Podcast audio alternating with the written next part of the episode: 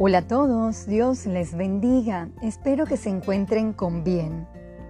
¿Sabían que lo que nos distingue está relacionado a la personalidad, autoconcepto y a la autoestima?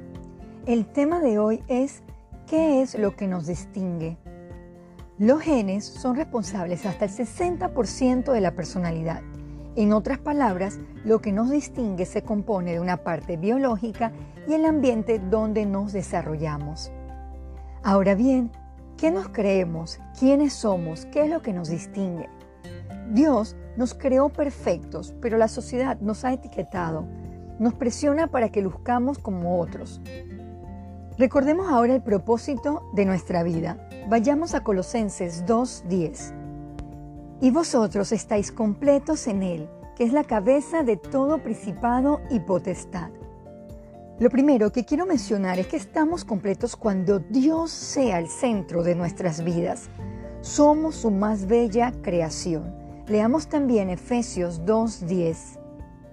Porque somos hechura suya, creados en Cristo Jesús para buenas obras, las cuales Dios preparó de antemano para que anduviésemos en ellas.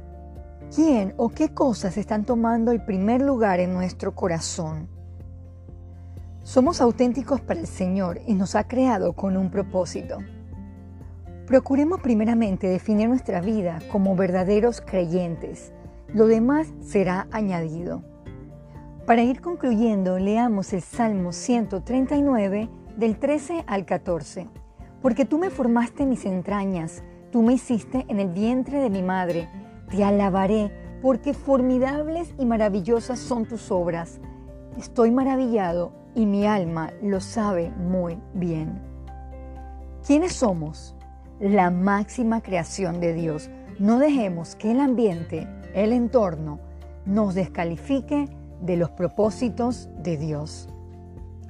Señor Jesús, gracias por recordarnos que somos hechura suya, creados con propósitos claros. Que lo que nos distinga sea no conformarnos a los deseos del mundo, sino a tener vidas íntegras conforme a su voluntad.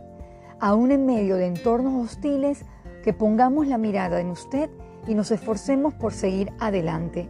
Todo esto se lo pedimos en el nombre de Jesús. Amén.